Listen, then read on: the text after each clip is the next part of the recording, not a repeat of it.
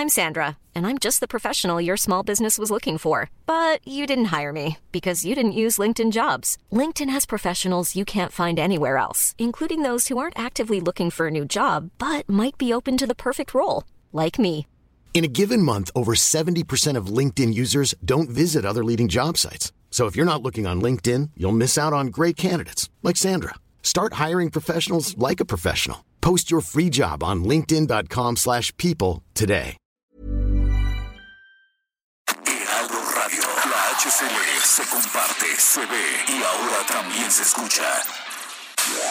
Inicia las noticias de la tarde con Jesús Martín Mendoza en Heraldo Radio.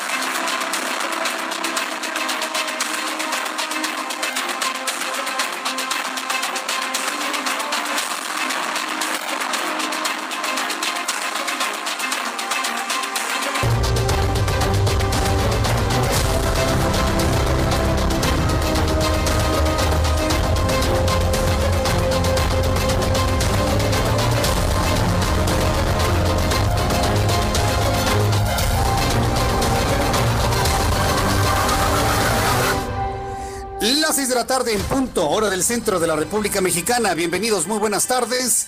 Iniciamos el Heraldo Radio de este viernes 23 de octubre del año 2020.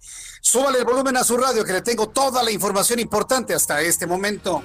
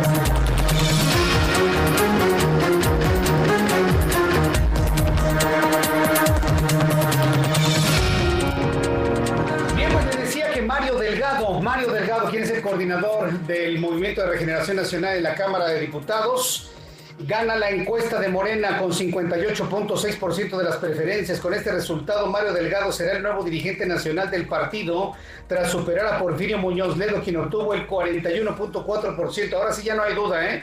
Ahora sí ya no hay duda. Mediante su cuenta de Facebook, Mario Delgado agradeció y pidió la unidad dentro de Morena. Eso es lo que dijo Mario Delgado.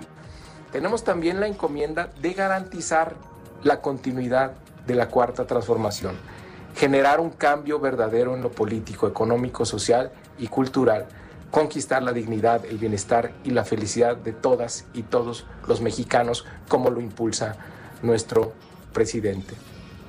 Por eso agradezco infinitamente la responsabilidad que me han confiado para asumir como el nuevo presidente nacional de Morena. Recibo este encargo con humildad y compromiso, con la claridad de que Morena no le pertenece a nadie. Morena es del pueblo de México. Esperamos la ratificación del tribunal de la resolución que hoy emite el Instituto Nacional Electoral.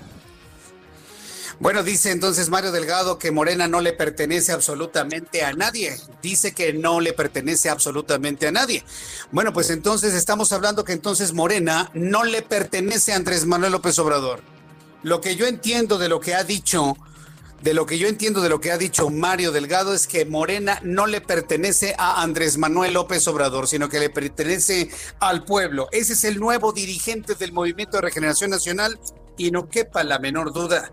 También le informaré que el subsecretario de Salud, Hugo López Gatel, dijo que en México, como en otros países, se están presentando signos de rebrote de COVID-19 y además informó que los estados que deben tomar acciones inmediatas para evitar que sigan creciendo los contagios son Aguascalientes, Durango, Zacatecas, Nuevo León, Querétaro, Ciudad de México. Esto luego de que Chihuahua regresó ayer al semáforo en rojo. Estamos en una situación grave, en una situación sumamente difícil eh, cada día que pasa rompemos el récord de en cuanto a defunciones, ocupación hospitalaria y, y número de casos nuevos. Inminente el semáforo rojo, ustedes lo ven en la gráfica, si ese no es un rojo, estamos más del doble a cuando estuvimos rojo, pues entonces padecemos daltonismo los chihuahuenses. Esto fue lo que se comentó finalmente por parte de Hugo López. Bueno, no era la voz de Hugo López Gatel, evidentemente. Era de Arturo Valenzuela, vocero de salud del estado de Chihuahua. Y también le informo que la Ciudad de México seguirá en semáforo naranja con alerta, anunció la jefa de gobierno Claudia Sheinbaum. La mandatera capitalina indicó que hubo un incremento en el número de personas hospitalizadas, un incremento de 23 pacientes por día en promedio. Esto fue lo que dijo Claudia Sheinbaum. Entonces, estamos en semáforo naranja con alerta. Ahora vamos a platicar cuál es la situación de la ciudad respecto al COVID-19. Adelante. Estamos con una hospitalización un poco mayor que la que tuvimos hace 15 días. Sin embargo, en los últimos días hemos logrado todo, ciudadanía y gobierno, contener este crecimiento por este trabajo intenso que hemos estado haciendo. No estamos en eh, condiciones de abrir ninguna nueva actividad. No estamos en el nivel de regresar al semáforo rojo, porque como ustedes vieron, pues tenemos una cantidad de hospitalizados mucho menor que la que tuvimos en mayo y el crecimiento más o menos se ha parado en hospitalizaciones, pero tampoco estamos en la condición de abrir nuevas actividades, sino Estamos en alerta.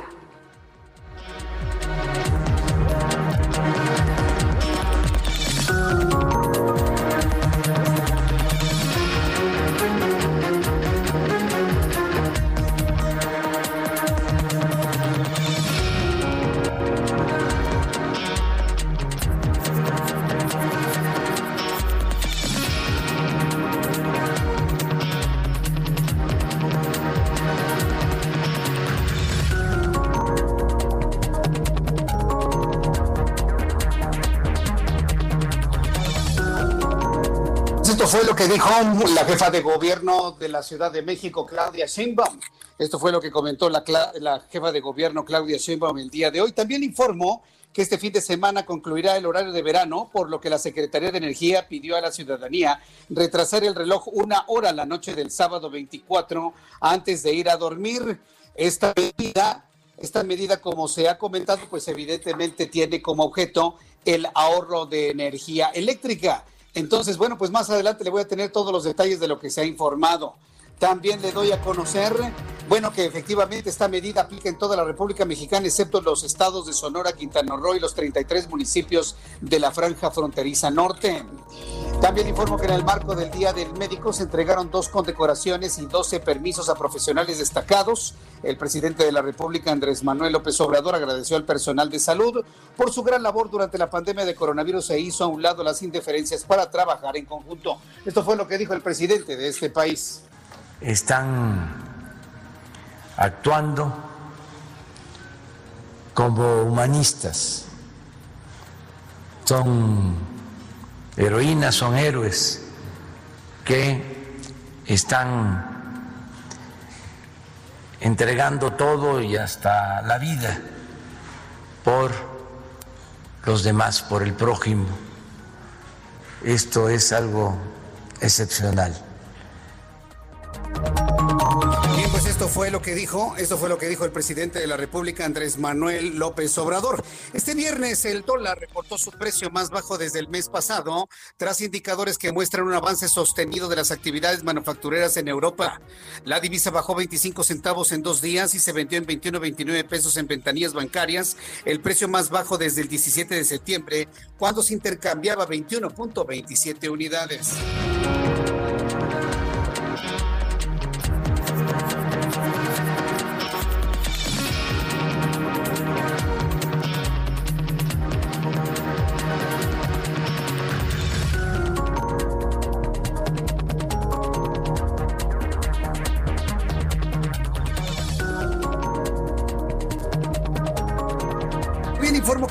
General de la Organización Mundial de la Salud, Tedros Adhanom Ghebreyesus, alertó que la pandemia de COVID-19 se encuentra en un momento crítico, especialmente en el hemisferio norte, donde eh, debido al rebrote de experimentado en la zona de Europa, por lo que los próximos meses van a ser muy duros. Bueno, pues eh, la Organización Mundial de la Salud informa que habrá una dureza total en cuanto a las acciones en torno al coronavirus. Y es que, bueno, pues están viendo que finalmente la ciudadanía es la que no está haciendo caso a todas las acciones emprendidas para contener el coronavirus. Mientras tanto, en los Estados Unidos, reguladores de salud decidieron permitir a AstraZeneca y a la Universidad de Oxford reanudar los estudios de su proyecto de vacuna para el COVID-19. Y esta noche se disputa el tercer juego de la Serie Mundial entre los Dodgers contra los Reyes. Edson Aranzen Nacimiento, mejor conocido como Pelé el Rey, cumplió este viernes 80 años. Más adelante en los deportes, Roberto San Germain nos tendrá toda la información. Y bueno, pues vamos con nuestros compañeros reporteros eh, en toda la República Mexicana, nuestros corresponsales. Empiezo con Ignacio Mendívil, nuestro corresponsal en Durango. Adelante, Ignacio. ¿Qué tal? Muy buenas tardes. Pues hoy que celebramos a los médicos, pues eh, en el discurso la presidenta del Colegio Médico dijo que estamos fatigados y nos estamos muriendo. Por eso pedimos medidas extremas de la autoridad para reducir los contagios aquí en Durango. Eso fue lo que dijo Nora Covarrubias y déjame narro un poquito, ya que se elevó una plegaria para todos los médicos y enfermeras como el personal de apoyo que han estado atendiendo la primera línea del combate al COVID y han perdido la, la vida. Dijo que los médicos son fieles a su vocación y seguirán luchando hasta el límite de su capacidad, pero exigió al gobierno del estado, a la federación y a los municipios certidumbre laboral con derechos y prestaciones, ambiente adecuado en los centros de trabajo, insumos necesarios requeridos para desarrollar su trabajo, equipos de protección suficiente para hacer frente al COVID y seguridad dentro y fuera de los hospitales. Destacó este punto que están fatigados y se están muriendo. En Durango los hospitales COVID están al 100%, está saturada la atención médica, por eso se está aplicando diferentes medidas, se han cerrado los parques, los jardines, los centros eh, recreativos, eh, los antros, los eh, teatros, los museos, y se está pidiendo a la población de que no salga a las calles para poder reducir en los próximos 15 días esta incidencia de contagios. Tenemos una constante pandemia de contagios en Durango que supera los 200 casos diarios. Así las cosas aquí en Durango. Muchas gracias por la información, Ignacio Mendívil. También vamos con nuestro compañero Carlos Juárez, nuestro corresponsal en Tamaulipas. Adelante, Carlos, escuchamos.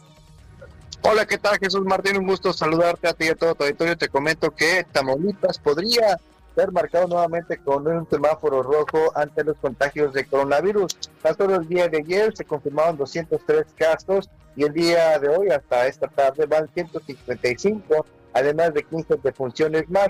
Ya son más de 30 mil los casos que han resultado positivos en Tamaulipas. Incluso hace unos momentos Jesús se acaba de solicitar por parte de la Secretaría de Salud de Tamaulipas que permanezcan cerrados los panteones durante las próximas festividades del Día de Muertos. Hay un temor de que ya se de este rebrote de coronavirus.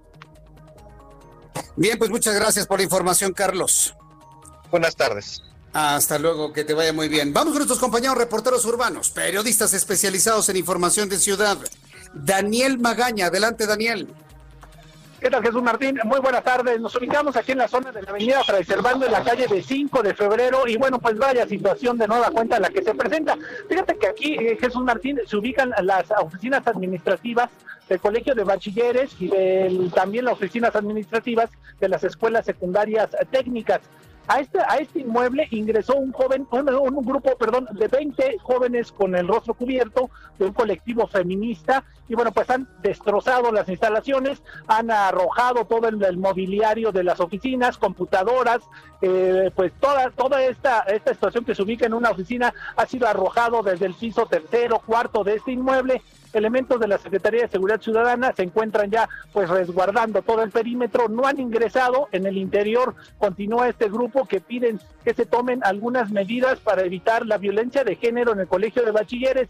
La realidad es que están tomadas las instalaciones y bueno, pues ya sería el segundo inmueble pues tomado. Hay que recordar que todavía la Comisión de Derechos Humanos en la calle de República de Cuba pues está tomada por un grupo de feministas y ahora este y bueno, pues vamos a mantenernos al tanto. Continúan arrojando por todos estos ventanales rotos pues eh, muchos eh, muchas eh, sillas, computadoras, papeles administrativos. Y bueno, hasta este momento no ha habido una postura por parte de las autoridades del Colegio de Bachilleres, pues si ya se está dialogando para que se entreguen las instalaciones, o bueno, pues ya serían las segundas instalaciones tomadas aquí en el primer cuadro capitalino. Así las cosas, tarde de viernes, problemático por toda la presencia policíaca, la zona de Fray Servando, pues cerrado parcialmente en la incorporación hacia el 5 de febrero, y bueno, pues considerar vías alternas como la zona de la avenida del taller podría ser la vía alterna más cercana para evitar este conflicto aquí, en donde se ubican las oficinas del Colegio de Bachilleres. El eh, reporte, Jesús Martín, muy buena tarde. Muchas gracias por la información, Daniel Magaña. Buenas tardes. Hasta luego, muy buenas tardes. Gerardo Galicia nos tiene más información en el Valle de México. Adelante, Gerardo. Desde el Paseo de la Reforma, Jesús Martín, excelente de tarde y tenemos también bastantes conflictos viales en este perímetro. Para nuestros amigos que van a utilizar Reforma, dejando atrás la estela de luz con rumbo a Avenida de los Insurgentes, se van a topar con el cruce constante de muchísimas personas. A pesar de que continuamos en semáforo naranja por la pandemia del COVID-19, Jesús Martín, son muchísimas las personas que siguen llegando para poder ver o apreciar los mexicráneos que se han colocado, cráneos enormes eh, pintados con diferentes motivos en pleno paseo de la reforma. De hecho, también tenemos eh, un verdadero tianguis justo entre la glorieta de la Diana Cazadora y la glorieta de la Palma. Muchísimos comerciantes informales prácticamente han tomado los camellones del paseo de la reforma. Incluso tenemos hasta danzantes. Por este motivo, hay el cruce constante de muchas personas en reforma. Hay que manejar con mucha precaución, por supuesto, de algunos asentamientos, sobre todo llegando a la glorieta de la Diana Cazadora y en su cruce con insurgentes. Y por lo pronto, el reporte. Muchas gracias por la información, Gerardo Galicia. Hasta luego. Hasta luego, que te vaya muy bien. Saludo a Augusto Atempa, quien nos tiene más información. Adelante, Augusto. Jesús Martín, excelente tarde. Pues hace unos instantes un grupo de mujeres feministas, quienes desde hace varias semanas tienen eh, tomada la Comisión Nacional de Derechos Humanos, llegaron hasta la esquina de Ignacio Allende y República de Cuba. En este punto se encontraba una patrulla de la Policía de Investigación, la cual destrozaron eh, con ayuda de mazos le rompieron las ventanas, los espejos, dañaron el cofre también, concharon sus llantas y después se retiraron hacia el edificio ocupa que se encuentra pues sobre República de Cuba. Lo que nos comentan los curiosos es que, es que en este punto permanecía estacionada la patrulla y ellas decidieron destrozarla como forma de protesta en contra de las autoridades encargadas de brindar la seguridad. Eh, hasta este punto arribaron los trabajadores del gobierno de la Ciudad de México, acaba de arribar también el personal de la Policía de Investigación y se espera que en los próximos minutos retiren el vehículo del lugar con la ayuda de una grúa. Martín, el refuerzo. Muchas gracias por la información, Augusto Atempa. Muy buenas tardes. Hasta luego, que te vaya muy bien. No, sigue igual, ¿eh? Este, Augusto Atempa, muchas gracias. Bueno, pues de esta manera, eh, nuestros compañeros reporteros le han informado eh, lo que sucede en algunos puntos del Valle de México. Vamos con mi compañero Abraham Arreola, quien nos tiene toda la información de lo que sucede en México, el mundo y la historia, un día como el 23 de octubre. Adelante, Abraham.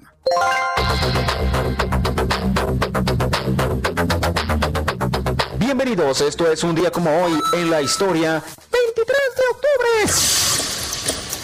425 en Roma, Flavio Placidio Valentiniano, con seis años de edad, es nombrado emperador. ¡Válgame! En 1707 en Inglaterra se reúne el primer parlamento. En 1861, en Estados Unidos, el presidente Abraham Lincoln suspende el derecho de habeas corpus en todos los casos relacionados con los militares. En 1915 en Nueva York, en Estados Unidos también, 33 mil mujeres, o posiblemente muchas más, marcharon por la Quinta Avenida para protestar por su derecho al sufragio femenino. En el año 2001 se estrena el reproductor de audio iPod de la empresa Apple. Mientras tanto, en México, en 1835, cambia el sistema de gobierno federalista a centralista mediante un acta provisional. Un año después, se promulgaría otra constitución, conocida con el nombre de las siete leyes.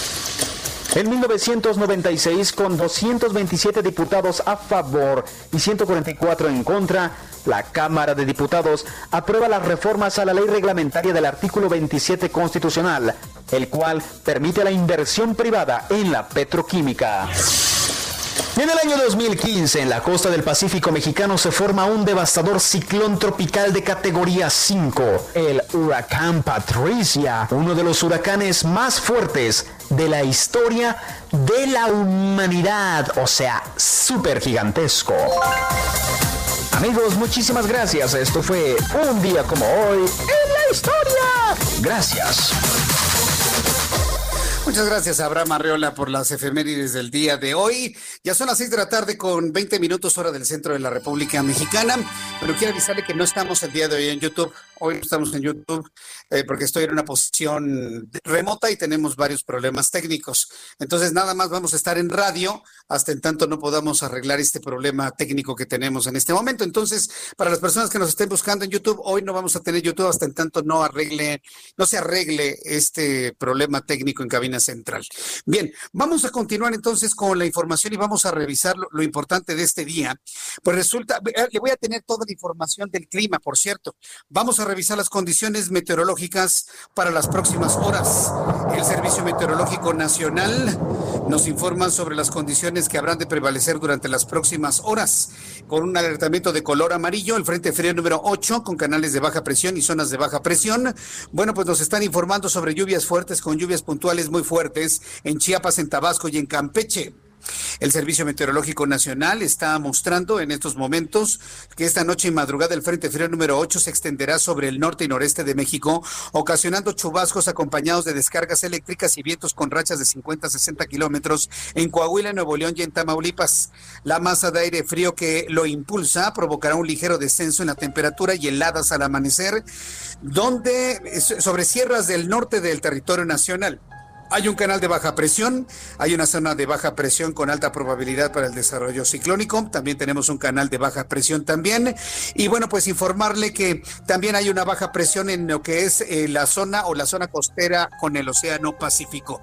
Estas condiciones pues estarán provocando nubosidad, nublados, lluvia para las próximas horas. Y bueno, pues eh, yo le invito para que esté muy atento de todo ello en las próximas horas. Por ejemplo, vamos a tener algunos lugares con temperaturas por debajo de los cero grados, hasta 5 grados bajo cero. Esto en la zona montañosa de Chihuahua, de Durango y del Estado de México. Habrá temperaturas mínimas de 0 a 5 grados y posibles heladas en Baja California, en Guanajuato, en Michoacán, en Hidalgo, Tlaxcala, Puebla y Veracruz. Y en las eh, próximas horas y para mañana, 24 de octubre, se espera una temperatura de entre 35 y 40 grados en Sonora, Sinaloa, Nayarit y Michoacán. Para el Valle de México, la temperatura en este momento es de 21 grados. La temperatura mínima mañana al amanecer será entre 10 y 12 y la máxima para mañana 24 grados Celsius.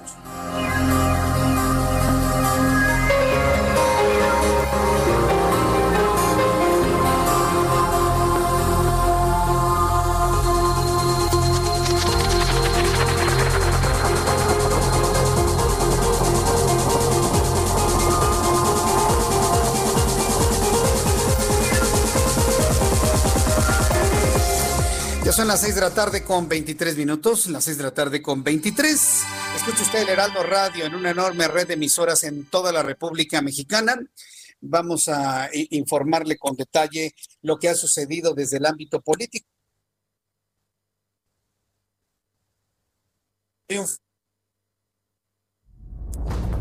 eh, Mario Delgado como próximo líder, como próximo líder del Movimiento de Regeneración Nacional. Y bueno, pues ya tomando en cuenta esto que se ha, eh, se ha comentado, y como ya este, se ha comentado, pues finalmente ya no hay duda de ningún tipo de empate desde el punto de vista técnico, de ninguna manera. Ha triunfado de una manera clara y categórica. Más adelante voy a tener todos los detalles y además el mensaje que Mario Delgado ha emitido a través de sus redes sociales. El asunto es interesante porque finalmente uno de los asuntos que ha comentado Mario Delgado y que evidentemente tienen una profundidad en lo que dice es que el Movimiento de Regeneración Nacional, Partido Morena, no es de nadie más que del pueblo. ¿Usted qué entiende? Yo, creo que la aseveración de Mario Delgado anuncia muchas, muchas cosas. Yo le invito para que se quede aquí en el Dato Radio, vamos a revisar esta información y le invito para que me escriba a través de mi cuenta de Twitter, arroba Jesús Martín y a través de mi cuenta de YouTube, el canal Jesús Martín MX. Yo le invito para que me deje un mensajito por ahí, lo leeré posteriormente, pero en este momento a través de Twitter, arroba Jesús Martín MX.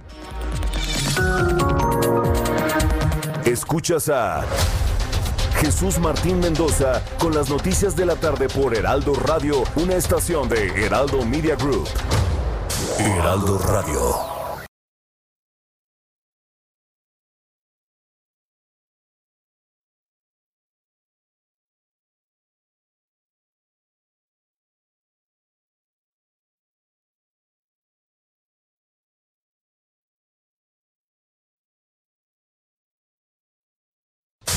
Heraldo Radio. Escucha las noticias de la tarde con Jesús Martín Mendoza. Regresamos. Amigos del Heraldo Radio, un gusto saludarlos y platicarles que la industria privada y pública continúa creando alianzas y redes para garantizar la seguridad y bienestar de sus colaboradores. Ante la presencia de la COVID-19, las tienditas o pequeños negocios de todo el país se han enfrentado al gran reto de mantener sus negocios activos. Un ejemplo de apoyo a pequeños comercios ha sido liderado por la industria mexicana de Coca-Cola, la cual ha apoyado a más de 850 mil pequeños comercios para la implementación de iniciativas que contribuyan al aumento de sus ventas e ingresos, además de promover su seguridad y la de sus clientes en todo momento. Estas son algunas de las iniciativas que han implementado. Mi tienda segura, brindándoles confianza y seguridad por medio de la instalación de 50.000 mamparas de protección Donativo Caretas, junto con PetStar, la planta de reciclaje más grande del mundo, ubicada en México, que forma parte de la IMCC, han donado más de 212 mil caretas creadas a partir de un millón de botellas de PET recicladas. Un porcentaje de ellas ha sido entregado a la fuerza de ventas y tenderos del país para su protección. Ventana de atención en más de 25 mil tienditas ha instalado la nueva ventana de atención, la cual simula una ventanilla de un banco con un espacio pequeño en la parte inferior para realizar la transacción del dinero. En concreto, la industria mexicana de Coca-Cola continúa sumando esfuerzos para promover el apoyo a los pequeños negocios. Hagamos esto juntos.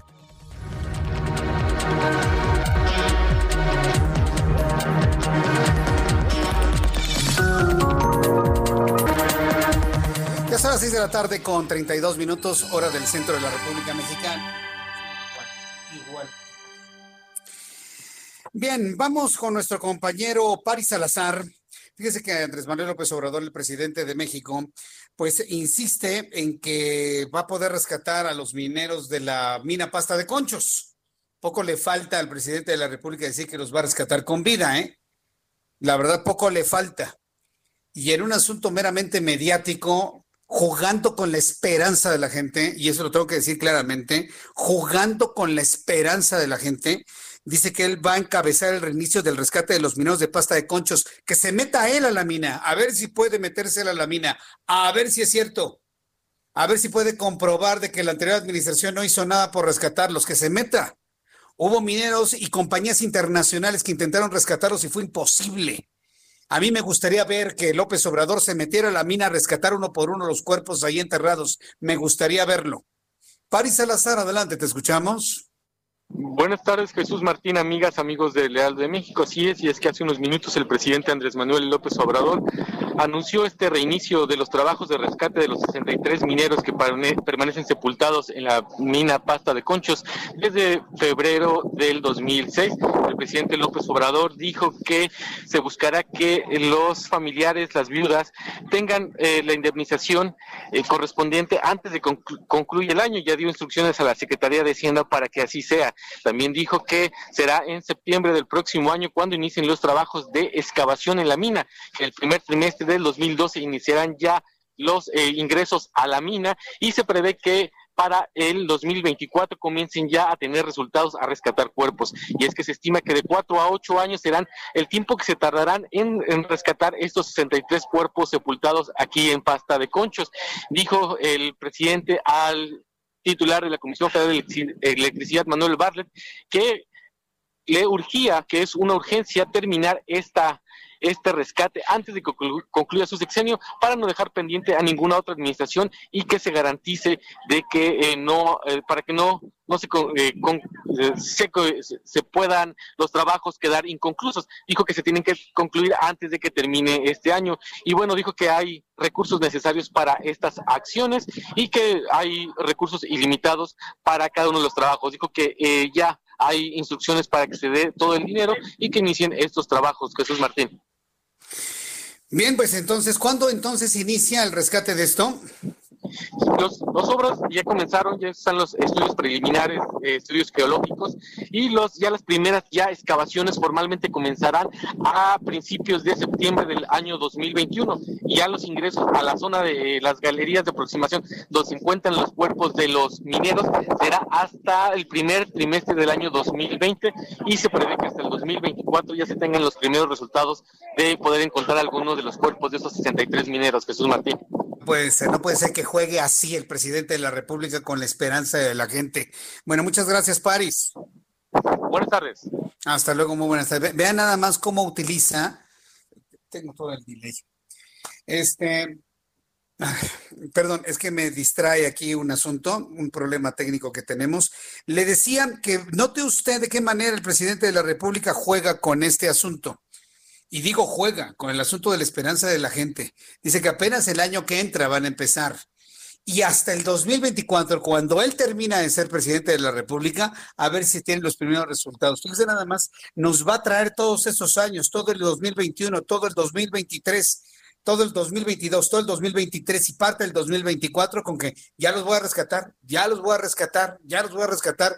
No puede jugar y usar la esperanza de la gente de esa manera. Se lo digo con toda franqueza, ¿eh? no lo puede hacer, pero finalmente lo hace.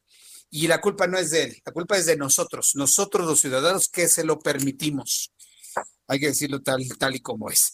Bien, cuando el reloj marca las seis de la tarde con 36 minutos, hora del centro de la República Mexicana, le recuerdo, hoy no estamos en YouTube. Le invito para que se vaya usted a todas las frecuencias del Heraldo Radio Sí, porque tenemos un problema técnico que me impide transmitir a través de YouTube, que prevalece todavía. Estaremos en el momento en que yo tenga ya arreglado este asunto técnico, es un problemita técnico muy sencillo de resolver, estaremos en transmisión en nuestra cuenta de YouTube, sobre todo para las personas que escuchan nuestro programa eh, on demand, sí, que lo escuchan después, que lo escuchan más tarde en la noche. Bien, noticias de la política. ¿Qué, qué pasó finalmente en el movimiento de regeneración nacional? Bueno, pues ganó Mario Delgado. Así de simple y así de sencillo. Ganó Mario Delgado la tercera encuesta del Instituto Nacional Electoral. Por supuesto, estoy a la espera de las reacciones de un Porfirio Muñoz Ledo, que seguramente pues no va a reconocer el triunfo de Mario Delgado, eso es más que evidente. El diputado Mario Delgado fue elegido como próximo presidente nacional de Morena luego de superar a Porfirio Muñoz Ledo en la encuesta abierta. La Comisión de Prerrogativas y Partidos Políticos del Instituto Nacional Electoral informó que el coordinador de la bancada de Morena, Mario Delgado, obtuvo 58.6 puntos, mientras que eh, Muñoz Ledo, Porfirio Muñoz Ledo, se quedó con 41.4. Fíjense nada más la diferencia, estamos hablando de 14 puntos porcentuales. Durante la presentación de resultados, la Comisión del Instituto Nacional Electoral señaló que esta vez los intervalos de confianza de ambos candidatos no se cruzaron a diferencia de la encuesta pasada en la que hubo un empate técnico. 13 casas encuestadoras hicieron 4.729 entrevistas en 450 secciones electorales entre militantes y simpatizantes de Morena. Fueron tres encuestadoras, 4.729 entrevistas en estos días de la semana, para que usted se dé una idea. 450 secciones electorales entre militantes y simpatizantes de Morena. Luego de conocer los resultados, el dirigente electo Mario Delgado agradeció el apoyo de la militancia que votó por él y llamó a la unión en el partido para encarar las elecciones de 2021. A partir de este momento, le voy a presentar el audio del mensaje que Mario Delgado subió a sus redes sociales, pero le voy a pedir por favor que lo escuche con mucho detalle, con mucho detenimiento, porque es muy importante que usted y yo comentemos el trasfondo, el fondo político de lo que está diciendo Mario Delgado, que me parece que ahí es donde está la noticia, ahí es donde está lo importante, en lo que está diciendo Mario Delgado, más allá de que haya triunfado, sino por qué caminos va a llevar al movimiento de regeneración nacional y desde mi punto de vista, él lo va a negar, por supuesto, ¿no? Y, en su momento va a decir que no, que la alianza y la lealtad con el presidente de la República. Él va a decir eso para no tener problemas con el inquilino del Palacio Nacional. Pero en su mensaje del día de hoy queda clarísimo que Mario Delgado busca una total y absoluta independencia de este partido de las órdenes del presidente de la República que Mario Delgado buscará una modernización de este partido para llevar este partido por una izquierda mucho más inteligente, mucho más pensante, mucho más moderna. Quiero, por favor, que escuche con detalle lo que dice Mario Delgado de por dónde va a llevar al movimiento de regeneración nacional. Escuche usted. Tenemos también la encomienda de garantizar la continuidad de la cuarta transformación, generar un cambio verdadero en lo político, económico, social y cultural conquistar la dignidad, el bienestar y la felicidad de todas y todos los mexicanos, como lo impulsa nuestro presidente. Por eso agradezco infinitamente la responsabilidad que me han confiado para asumir como el nuevo presidente nacional de Morena. Recibo este encargo con humildad y compromiso, con la claridad de que Morena no le pertenece a nadie. Morena es del pueblo de México Esperamos la ratificación del tribunal de la resolución que hoy emite el Instituto Nacional Electoral. Esto fue lo que comentó. Morena es del pueblo, no es de nadie en particular. ¿Lo notó? Si no es de nadie en particular, no es de López Obrador. Ese es el punto. Ese es el punto. Entonces, eh, bueno, pues usted qué opina? Yo le invito para que me escriba a través de mi cuenta de Twitter, arroba Jesús Martín MX, y me dé su opinión a lo que dijo Mario Delgado. Y yo creo que si tomamos en cuenta estos dichos, pues podríamos ya más o menos interpretar qué es lo que va a ocurrir hacia el año 2024.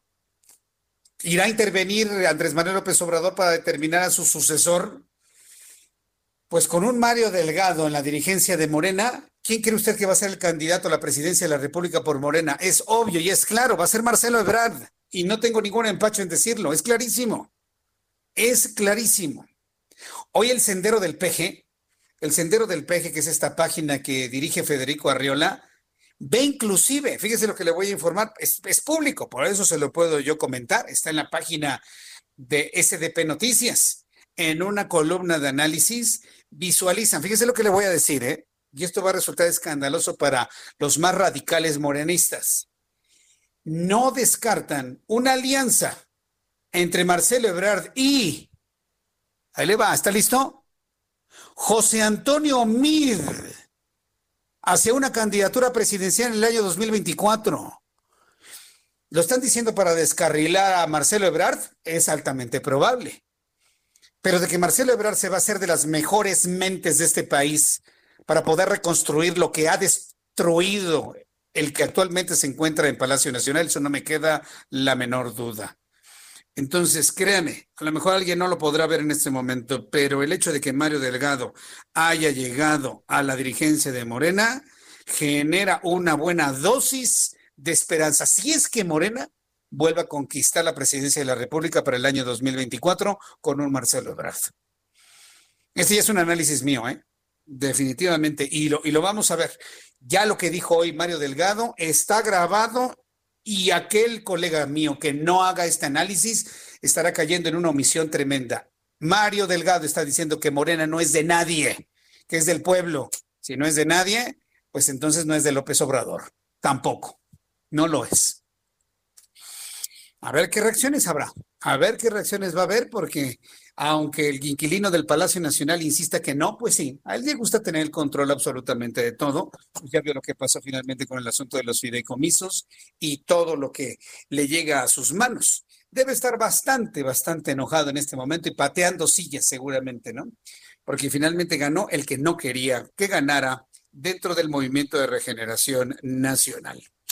Bueno, ya son las 6 de la tarde con 43 minutos hora del centro de la República Mexicana. Vamos al tema del COVID-19.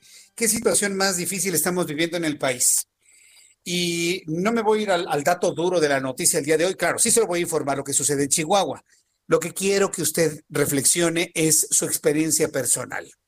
Usted que me escucha en un taxi, que por cierto, eh, sé que muchos de nuestros amigos taxistas nos escuchan y les gusta escuchar nuestro programa de noticias. Usted que está en el taxi, usted que está en el transporte público, usted que está en su casa, en el negocio, en el mercado, ya terminando sus actividades el día de hoy, suba el volumen a su radio para que mientras se hace la limpieza, pues todos escuchen las noticias. Y saludos a nuestros amigos mercaderes en todos los mercados de las colonias del Valle de México y también en otras partes de la República Mexicana.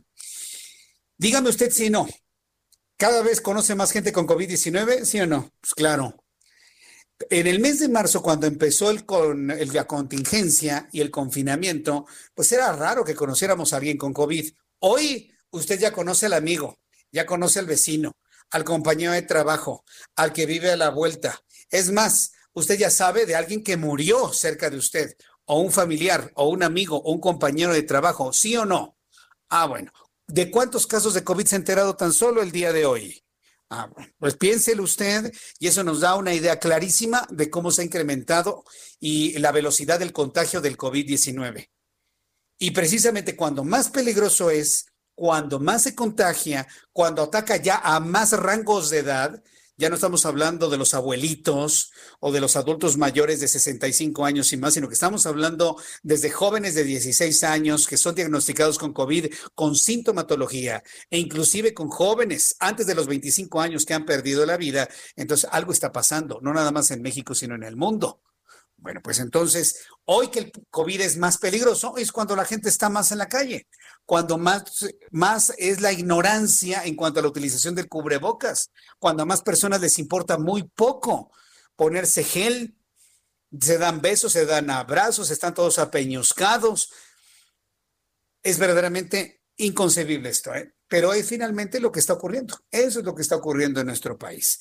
Bueno, pues esa situación ha provocado que en 10 entidades de la República, haciendo un resumen de lo que ha sucedido en esta semana, pues se decrete y se determine que ha incrementado de manera significativa la cantidad de contagios. Y una de esas entidades es Chihuahua, que el día de hoy regresó al semáforo en rojo. ¿Qué implica el semáforo en rojo? Implica ordenar el resguardo de la gente, la cancelación de las actividades no esenciales y de esta manera, pues una paralización de la economía de la entidad. Así de sencillo. Y esto van a tener que tomarlo otros gobernadores de la República Mexicana. Hasta ahorita nada más ha sido Chihuahua, con el valiente Javier Corral.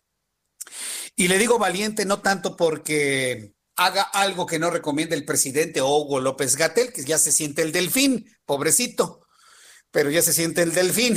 No, no, no por eso, ¿eh? No, simple y sencillamente porque cerrar la economía de una entidad de verdad es un asunto de valientes, de verdad que sí sobre todo por la necesidad de reactivar la economía local. Bueno, pues Javier Corral ha dicho, pues ni modo, vamos a tener que cerrar. La misma actitud la hemos visto en las autoridades gubernamentales de Irlanda, que han decidido resguardar otra vez a toda la gente y hoy en las calles de Irlanda no circula ni un perro. Así, no circula ni un perro. Algo hiciste perfecto, ya lo quitaste. Entonces, eh, imagínense de lo que estamos hablando. Estamos hablando de que el mundo está regresando a las condiciones del resguardo que teníamos en el mes de marzo. Bueno, pues entonces esto es lo que finalmente ha sucedido en el mundo. Vamos con la información de Chihuahua. La verdad es que la información de Chihuahua nos, eh, nos dice mucho ante el aumento de contagios y saturación hospitalaria en el norte del país. Autoridades de salud determinaron que habrá nuevas restricciones, mientras que Chihuahua, para registrar un pico más alto en sus cifras, fue el primer estado en regresar al semáforo en rojo. Sin embargo, no es el único estado en alerta por el incremento en las últimas semanas. Ocho estados han mostrado signos de elevación de contagios activos. José Luis Salomía, director general de epidemiología, informó que los estados que deben tomar acciones inmediatas para evitar que sigan creciendo los contagios son Aguascalientes, Durango, Zacatecas, Nuevo León, Querétaro y la Ciudad de México. Bueno, pues esto es lo que, lo que ha sucedido. Entonces, eh, en Chihuahua, por ejemplo, el alto número de contagios de COVID-19 ha obligado al gobierno de Chihuahua a regresar al semáforo rojo con medidas con restricción de tráfico vehicular, cierre de negocios. En Nuevo León se espera un inminente rebrote y las autoridades darán a la policía atribuciones para suspender reuniones. Incluso se contempla dar marcha atrás a la reactivación económica. Esta semana se certificaron en Chihuahua 708 nuevas infecciones de COVID, cifra récord para un acumulado de 21.178 transmisiones y 1.699 decesos.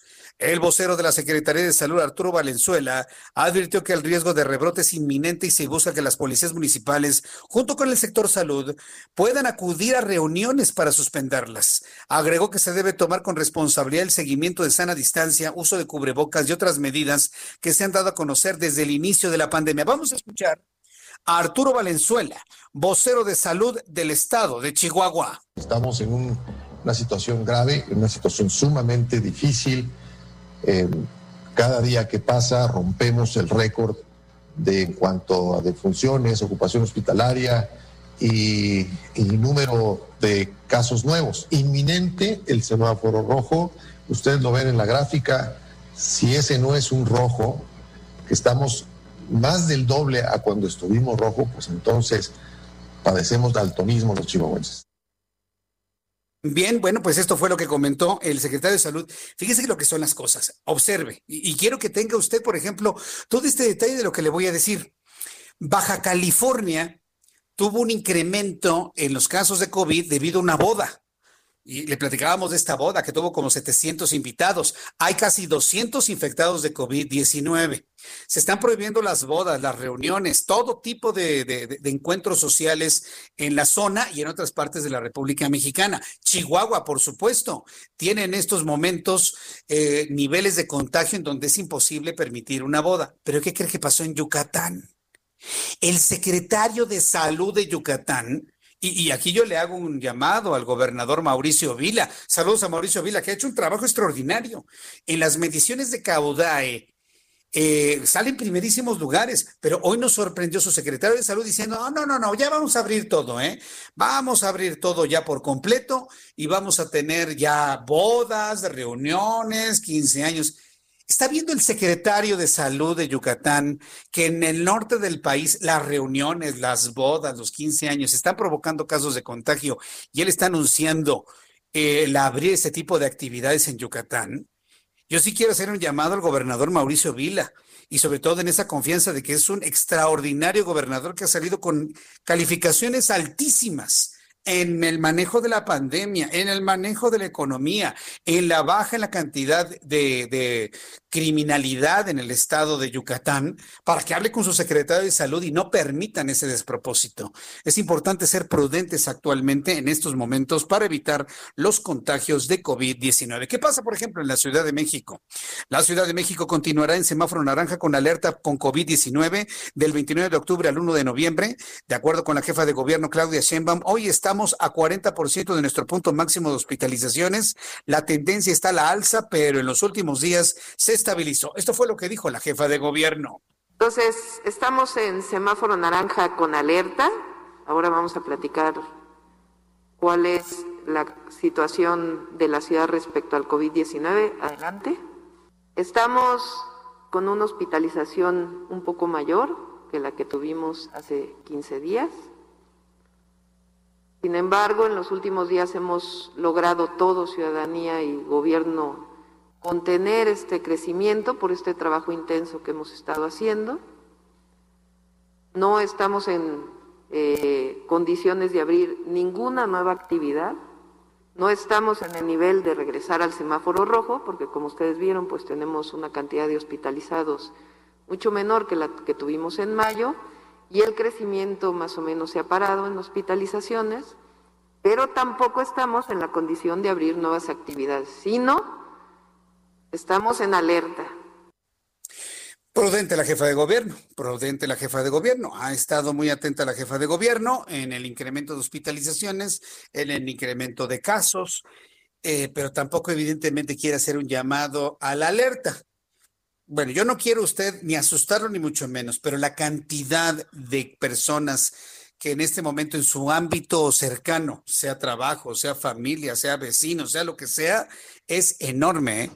Hay muchos contagios de COVID-19. Yo le invito a que no se confíe bajo ninguna circunstancia de nada. Cuide a su familia, cuídese usted. Cuidar a su familia es cuidarse usted. Utilice el cubrebocas. Pero ¿sabe cuál es la mejor forma de cuidarse? No confiándose. Si usted no necesita ir a un lugar, no vaya. Ay, tenemos que ir al metro a conseguir una olla. A, ver, busquen en la cocina. Si tiene una olla que lo pueda sustituir, pues úsela. Ay, es que tengo que ir a, comprar unas cosas al centro. Ah, no, es que tengo que ir a, la lagunilla. Es, que tengo que ir a, la central de abasto. Búsquele primero si usted puede sustituir lo que necesita. Y si lo puede sustituir, sustitúyalo. Pero haga lo posible tome decisiones para no salir de su casa. De verdad se lo digo. Antes de que por una obligatoriedad se tenga que hacer, antes de que por una obligatoriedad se tenga que hacer, mejor usted quédese en casa y va a ser la mejor forma para evitar el contagio de COVID-19. Regresaré con estos asuntos después de los anuncios. Le tengo un resumen con las noticias más importantes, la actualización de los números de COVID, nuestros compañeros reporteros urbanos. Le invito para que me escriba a través de mi cuenta de Twitter y en unos instantes volvemos a iniciar nuestra transmisión a través de YouTube en el canal Jesús Martín MX. Escuchas a Jesús Martín Mendoza con las noticias de la tarde por Heraldo Radio, una estación de Heraldo Media Group. Heraldo Radio. La HCL se comparte, se ve y ahora también se escucha.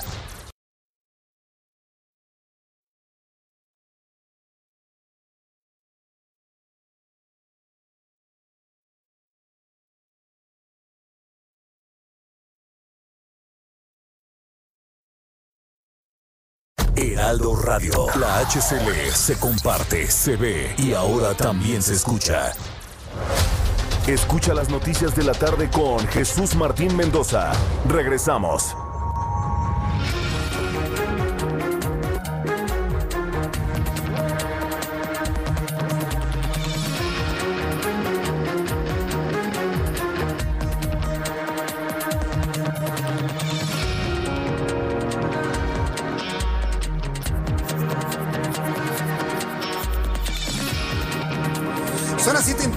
Las 19 horas en punto hora del centro de la República Mexicana, le presento un resumen con las noticias más importantes aquí en el Heraldo Radio. Retirarán mexicráneos del Paseo de la Reforma. El gobierno de la Ciudad de México confirmó que debido a que la capital se encuentra en semáforo epidemiológico color naranja, con alertamiento por la pandemia de COVID-19, los organizadores de la exposición de mexicráneos decidieron retirar de la avenida Paseo de la Reforma las 55 piezas exhibidas. En un comunicado señalaron que el gobierno capitalino apoya la iniciativa de los organizadores del proyecto artístico y cultural que de manera exitosa difunde una de las tradiciones más arraigadas en nuestro país, el Día de Muertos por actuar con gran responsabilidad. ¿Qué, asunto más extraño, eh? ¿Qué asunto más extraño? ¿Qué son los mexicráneos? Una expresión de la muerte. ¿Qué está provocando el COVID-19? Pues muerte. Pero pues los quitan para que la gente no se muera. Entonces yo soy de la idea que los dejen ahí. A mí no me gustan los mexicráneos, porque la verdad es que ya este país tiene que trascender, hacerle culto a la muerte, hacerle culto a la vida. Yo soy un comunicador que le hacemos culto a la vida, no a la muerte. Pero bueno, si la idea en este país, por herencia y por tradición y sobre todo por condena, es estarle haciendo loas a la muerte, bueno, pues entonces dejen los mexicráneos. Y el que quiere ir a verlos, que los vea. Y el que se quiere contagiar, pues se contagia. Y el que se quiera de alguna manera contagiar de manera grave, pues es su responsabilidad. Si vamos a hacerle loas a la muerte, porque es una tradición mexicana, bueno, pues entonces aceptemos lo que eso implica, contagiarse de COVID y el 10% de los que se contagian se mueren, pero no caigamos en la incongruencia de quitar una exposición que le hace loas a la muerte pero hay cuidadito, no, no vayan porque se pueden morir de COVID-19. La verdad es una incongruencia por donde usted lo vea. Ya le platicaré de esto más adelante aquí en el Heraldo Radio. También le informo que la presidenta de la mesa directiva de la Cámara de Diputados, Dulce María Sauri, reconoció que pese a las acciones para blindar a San Lázaro de COVID-19, al menos 51 diputados se han contagiado y reveló que 14 personas, incluido el diputado Miguel Acundo, han perdido la vida a consecuencia del SARS-CoV-2. Le informo que el presidente de los Estados Unidos, Donald Trump, anunció que Israel y Sudán anunciaron hoy la normalización de sus relaciones diplomáticas. Periodistas en la Casa Blanca pidieron presenciar una conversación telefónica en la oficina oval entre Trump y los líderes de Israel, Benjamín Netanyahu, y de Sudán, Abdallah Hamdok. Diri, portavoz adjunto de la Casa Blanca, dijo que esto es otro gran paso hacia la construcción de la paz en Medio Oriente con otra nación que se une a los acuerdos de Abraham. Y bueno, pues este tipo de acciones encaminadas a la paz la realiza Donald Trump después de un debate en donde los medios independientes en los Estados Unidos han dado como triunfador al propio Donald Trump. Tedros Adhanom Ghebreyesus, director de la Organización Mundial de la Salud, dijo que el mundo está ahora en un punto crítico de la pandemia de coronavirus COVID-19 y algunos países transitan a una vía peligrosa en la que pueden sufrir el colapso o presiones importantes de sus sistemas de atención médica. Tedros Adhanom exhortó a los líderes a tomar acciones inmediatas, así como evitar más muertes innecesarias, impedir que los servicios de salud colapsen y las escuelas deban de nuevo. Reiteró que tal como lo dijo en febrero, esto es, no es un ensayo. Esto no es un ensayo, esto es la vida real y verdaderamente preocupados por lo que está ocurriendo en el mundo. Le informo que más de 50 millones de electores ya votaron anticipadamente para las elecciones del 3 de noviembre en los Estados Unidos, en el que el presidente Donald Trump se enfrenta al demócrata Joe Biden, según el conteo realizado por el grupo de monitoreo US Elections Project. Este año el voto anticipado marcó un récord por la pandemia. De acuerdo con este conteo realizado por la Universidad de Florida, más de 35 millones de personas ya votaron por correspondencia y 15 millones lo hicieron en lugares para sufragar antes de las elecciones. Mucha atención con esta información. Los panteones civiles públicos y privados de la Ciudad de México permanecerán cerrados el 1 y 2 de noviembre en el marco de la celebración del Día de Muertos con la finalidad de evitar contagios de COVID-19, anunció la jefa gobierno Claudia Sheinbaum. Sin embargo, la mandataria capitalina comentó que los alcaldes y alcaldesas podrían realizar acuerdos para actividades en los panteones, principalmente con los pueblos originarios. Pero es importante que usted sepa, van a estar cerrados los panteones, no habrá actividades de ninguna índole en cuanto al Día de Muertos. Estas son las noticias en resumen. Le saluda Jesús Martín Mendoza. Le invito para que siga con nosotros.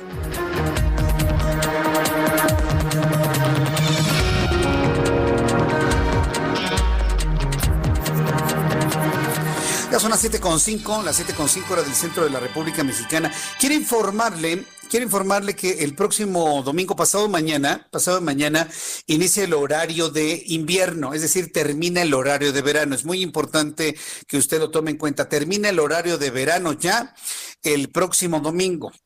Eh, ¿Qué es lo que tenemos que hacer? El sábado, antes de irnos a dormir, tenemos que retrasar nuestro reloj, retrasarlo.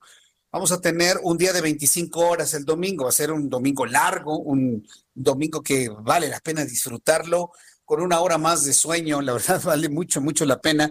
Eh, entonces vamos a retrasar nuestros relojes. Cuando el reloj de las 2 de la mañana del domingo, lo retrasamos a la 1 de la mañana. Entonces dará la 1 de la madrugada, las 12 de la noche, una de madrugada, 2 de la madrugada y lo retrasamos a la 1 de la madrugada a la una de la madrugada.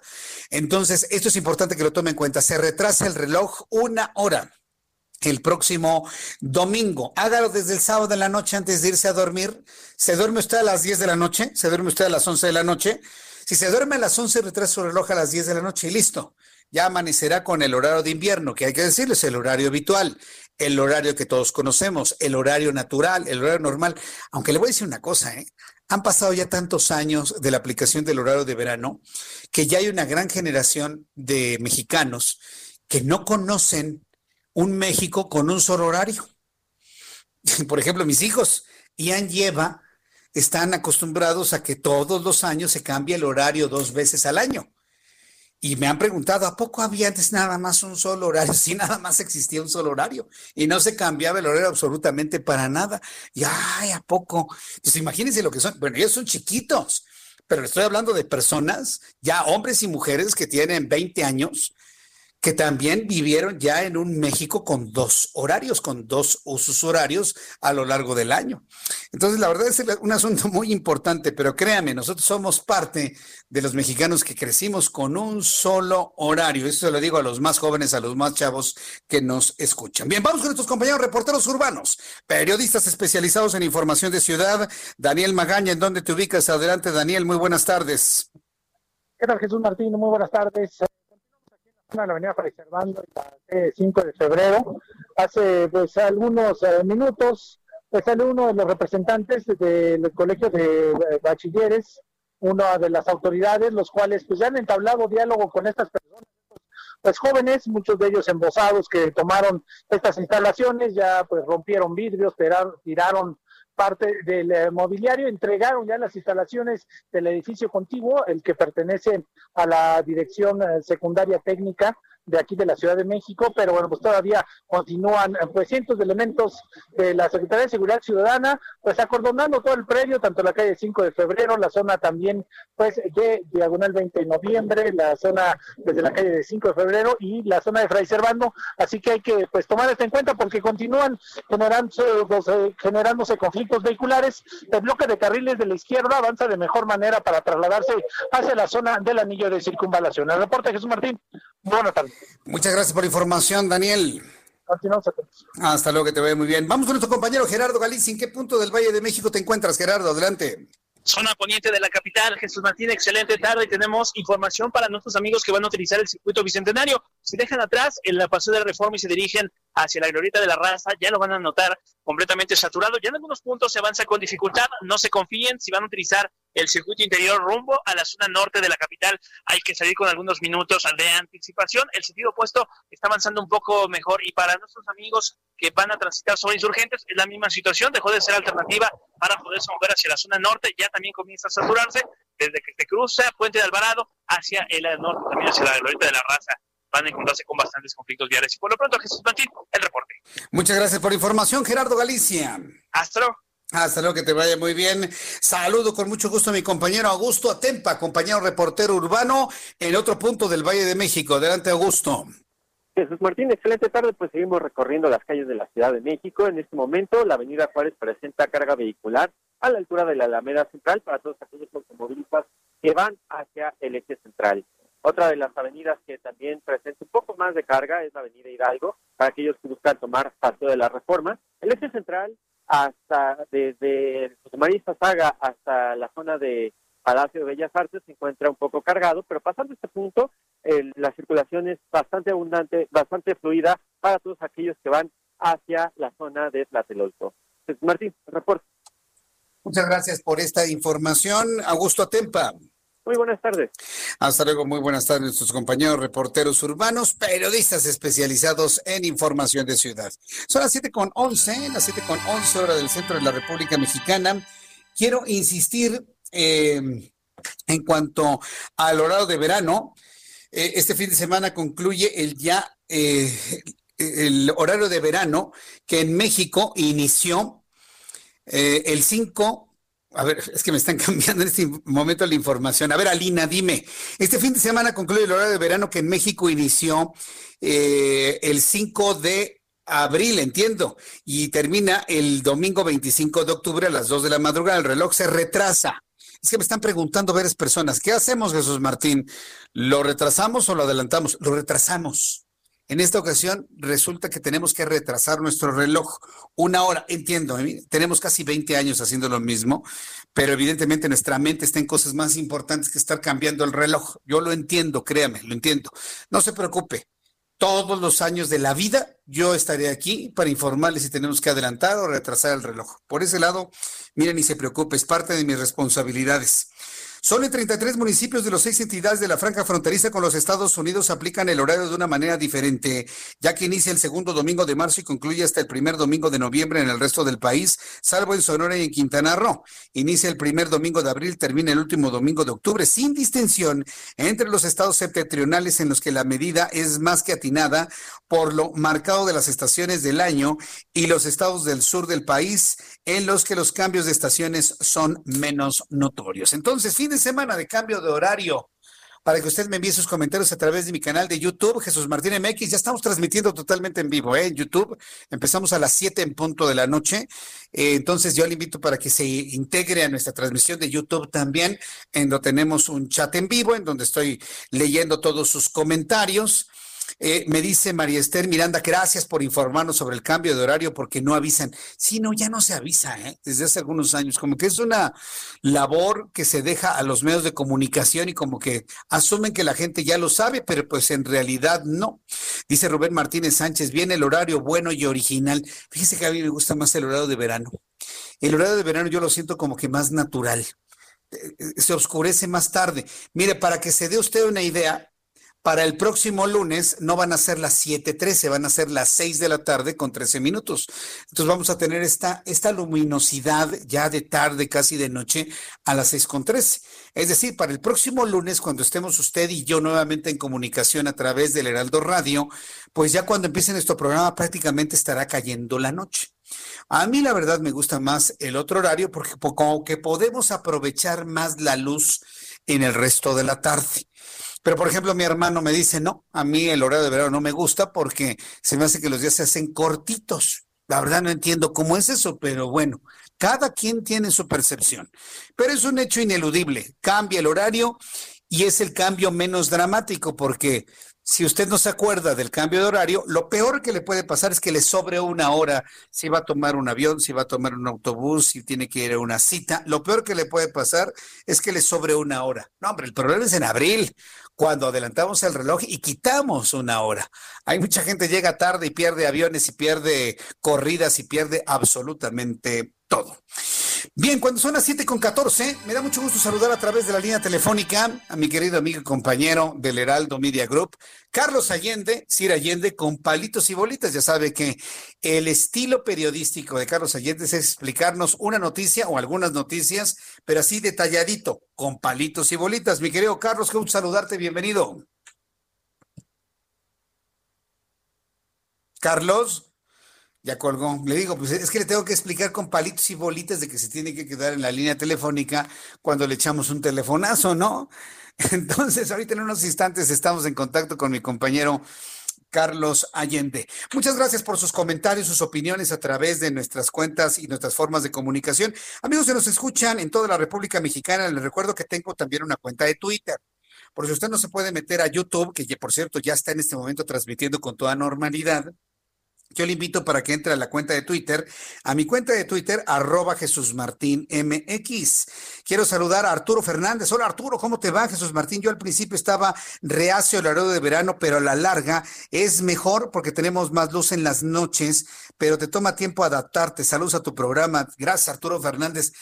Yo he escuchado varias eh, y he leído varios estudios desde el punto de vista de los ciclos circadianos que por la ubicación geográfica de México, más, más hacia el hemisferio norte que hacia el Ecuador, es más natural el horario de verano para nosotros. Es decir, vivimos en el error quién sabe cuánto tiempo, ¿no? Pero pues mire, estamos coexistiendo con los dos, con la única idea, sí, con la única idea de empatar muchos mercados financieros con los Estados Unidos. Eso del ahorro, pues no lo espere el ahorro en el recibo de luz. Nos dicen que es un ahorro en cuanto al consumo de energéticos para la generación de energía eléctrica.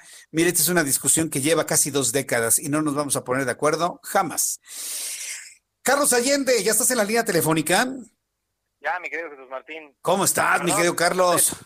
Todo muy bien, mano. Pues, que luego esta, la, la telefonía celular es un poco... Ay, sí, échale la culpa, este, échale la culpa. Le va a ir al tío Slim.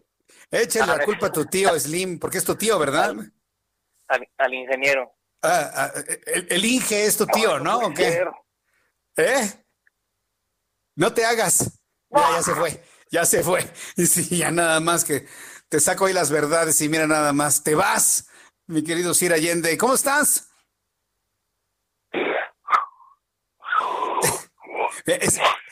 eso que usted está escuchando, es, eso que usted está escuchando al aire. A ver, ponlo, Orlando, ponlo.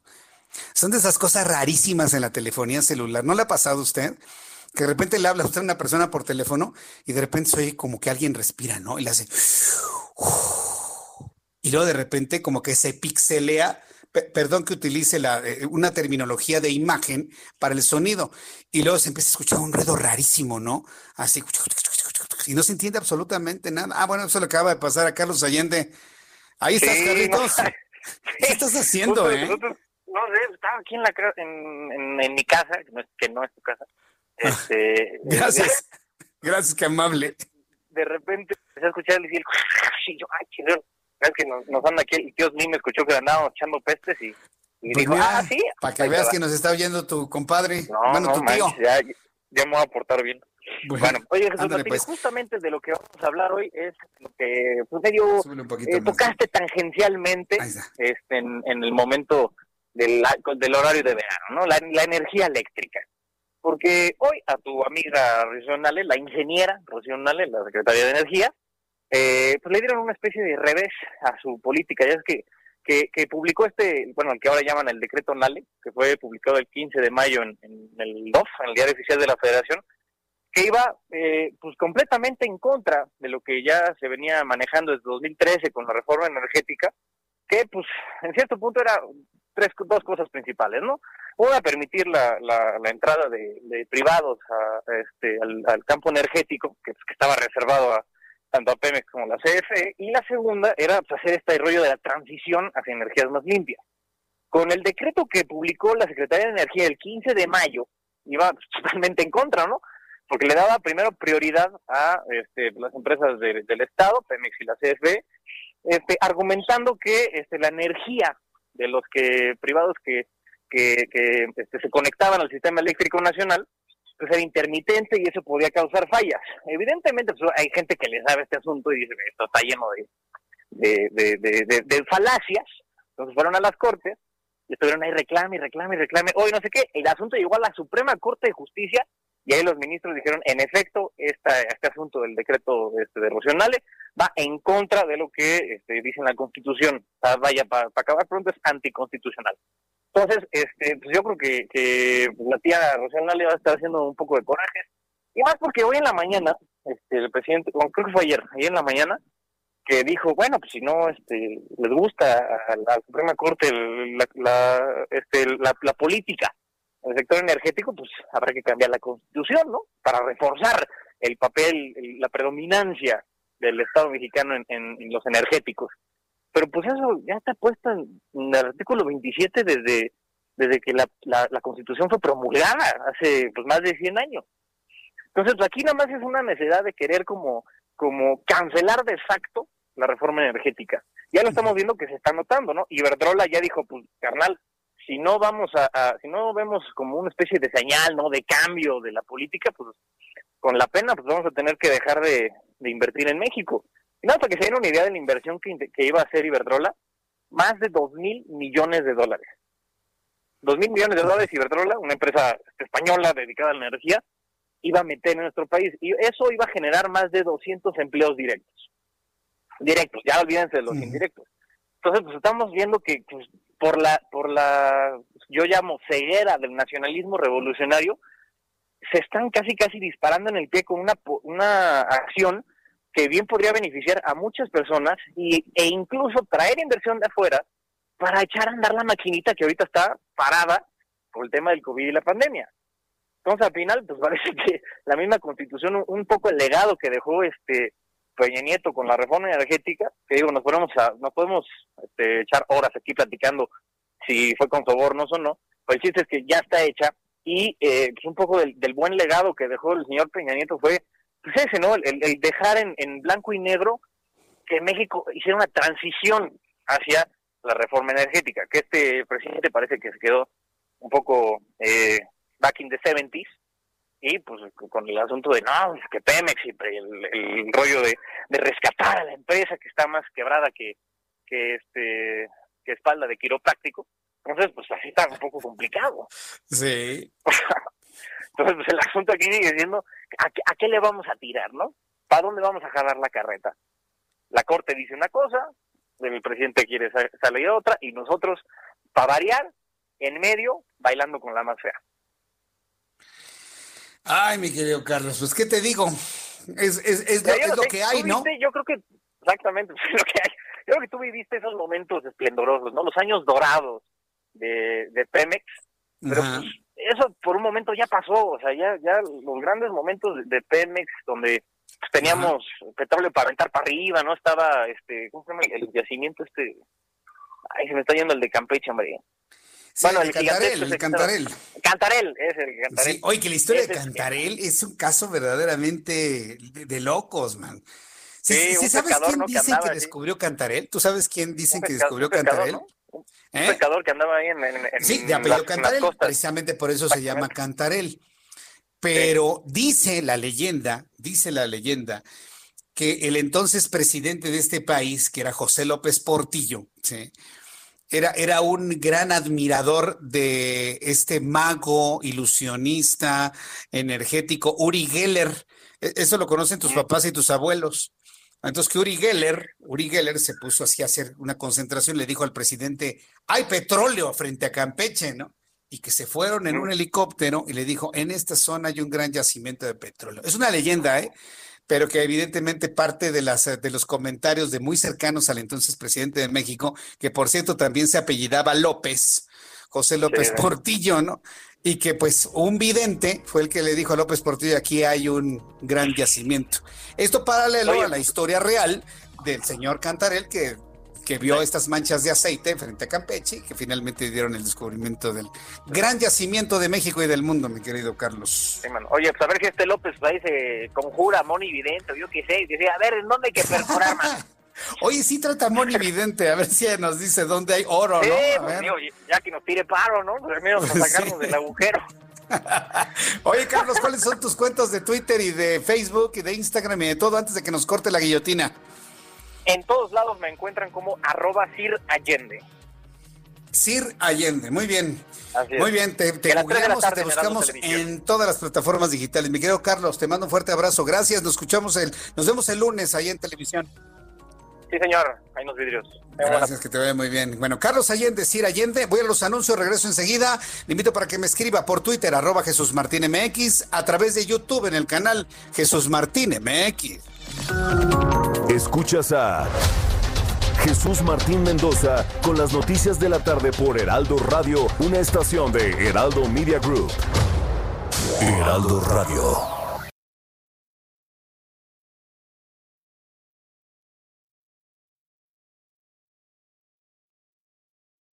Heraldo Radio. Escucha las noticias de la tarde con Jesús Martín Mendoza. Regresamos.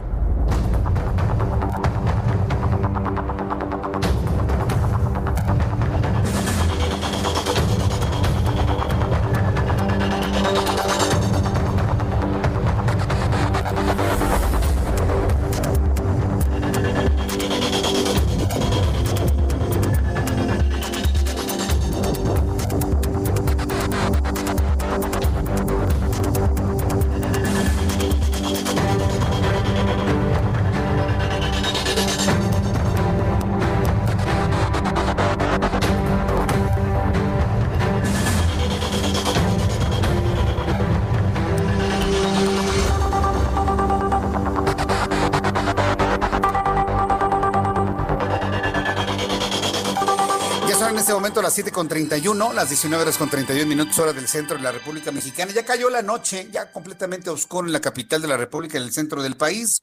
Un saludo para Laura Medrano, que ella es médico, ella es médico especialista de parte de su hermana Beatriz Medrano. Y para todos los médicos, hoy 23 de octubre, pues vaya nuestro saludo, nuestro reconocimiento, nuestro cariño, pero sobre todo nuestra admiración a los grandes héroes de nuestro país y de todo el mundo. Saludos a todos los médicos el día de hoy, que por cierto es una celebración que debo decirle, y me parece que es un asunto de justicia, se ha extendido también a las enfermeras.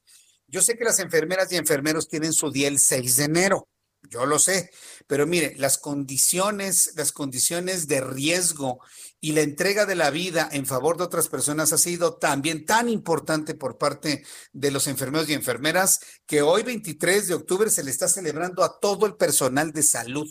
No nada más es el día del médico, es el día de todo el personal de salud e inclusive ya se está analizando de que este día se considere de esa manera, no nada más del médico especialista, sino de todo, es el Día del Personal de Salud. Hoy, 23 de octubre, desde aquí, saludos a médicos, médicas, especialistas en todas las ramas y además a todas las personas que coadyuvan al trabajo de los médicos, y me refiero a asistentes, enfermeros, enfermeras, camilleros, camilleras, todos, todos tienen una labor muy importante, porque tan importante es el médico especialista que sabe con su clínica determinar una enfermedad y hacer un diagnóstico correcto, como el que lo lleva en la camilla como la enfermera que le pone la, le, toma la temperatura, le toma sus, sus datos médicos, le toma el, el, peso, le toma la presión, le inyecta, le pone los sensores del cardio, del electrocardiógrafo, en fin, todos son importantes en esta materia.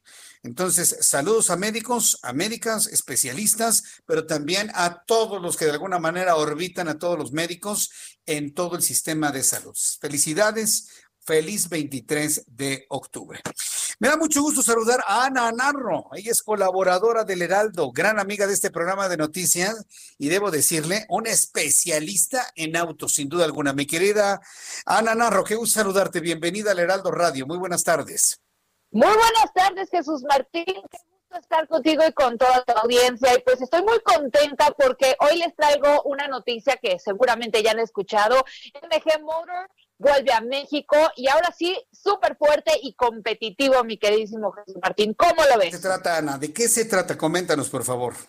Pues MG, esta marca es de origen inglés, que ya lleva 90 años de tradición, llega a nuestro país de la mano con Psych Motor y está ofreciendo una gran calidad y una tecnología a la vanguardia del mercado que van a estar satisfaciendo las necesidades de los consumidores a nivel global en los 61 mercados en donde la marca actualmente tiene presencia ya.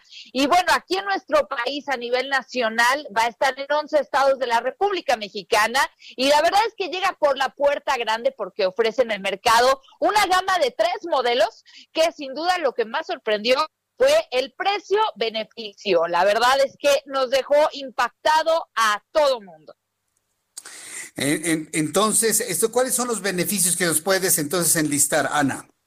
Mira, de los tres modelos que están, eh, con los que están llegando a nuestro país, vamos a empezar con el MG5, que la verdad es que resulta ser un sedán y me sorprendió muchísimo que llegaran con un sedán también dentro de, dentro de estas tres opciones, porque resulta ser uno progresivo, bastante contemporáneo y la verdad se inspira en pues la historia tan famosa de la marca y ofrece al máximo el placer de la conducción. Me encantó el diseño, es muy elegante, un rendimiento que ya podremos comprobar que se marca como impresionante también y con toda la tecnología automovilística que hoy por hoy se está utilizando en modelos de este segmento. Ahora, lo que me gusta mucho y lo que le va a gustar mucho a la gente que nos está escuchando a través de Heraldo Radio son las cinco versiones con las que viene, porque el precio está de no creerse. En la versión Style TM tenemos un precio inicial en este sedán de 245.900 pesos.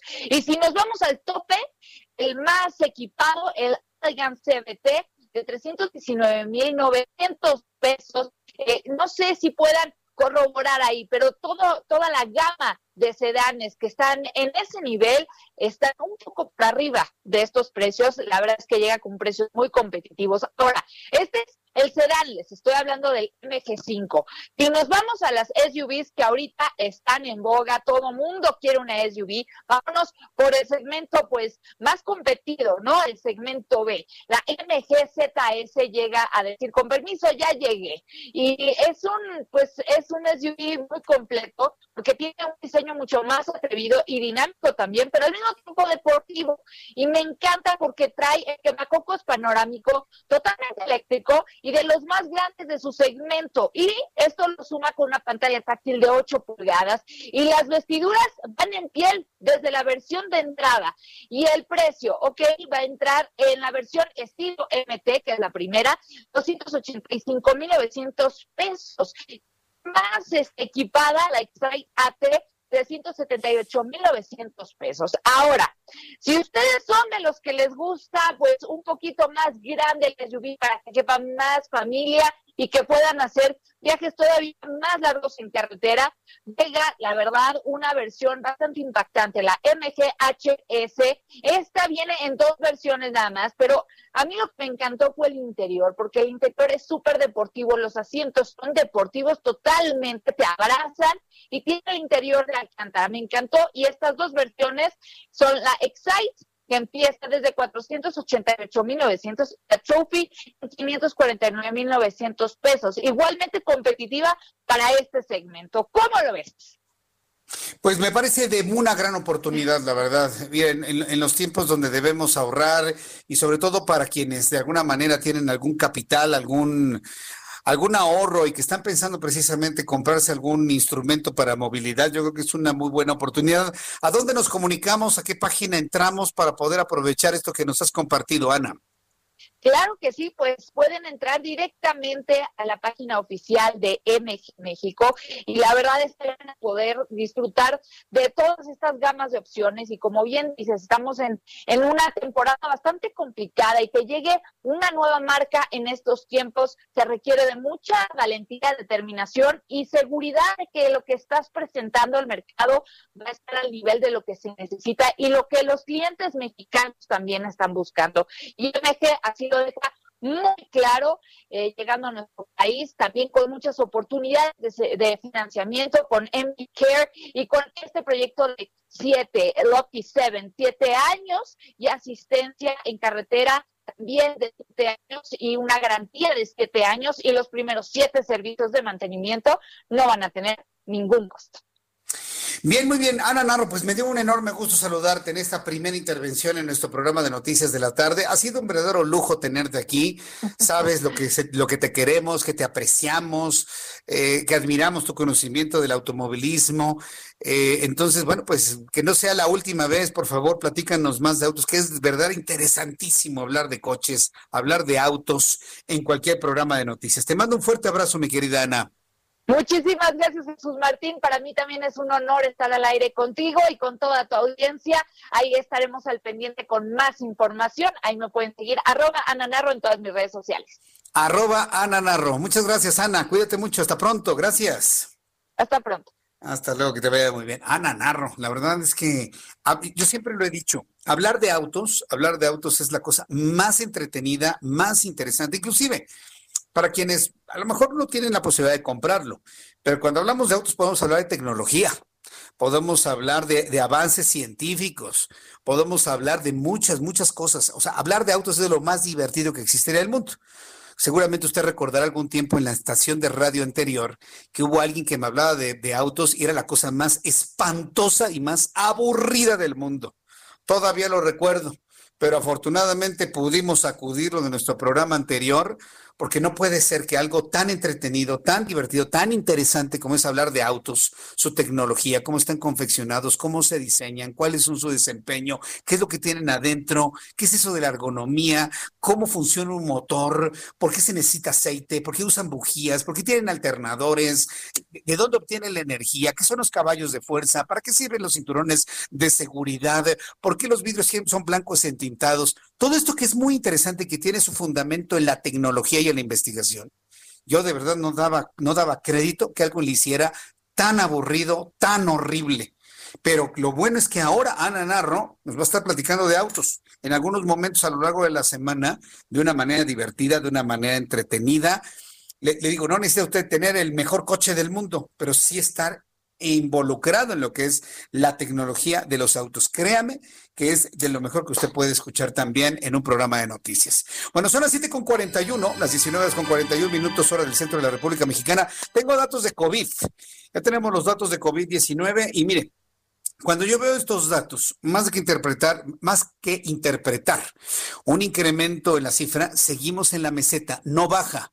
Tampoco sube de una manera escandalosa, pero no baja. Ahora bien, si usted conoce los datos con los cuales, por ejemplo, países como Alemania están decretando alertamientos rojos, yo no entiendo por qué en México no se hace.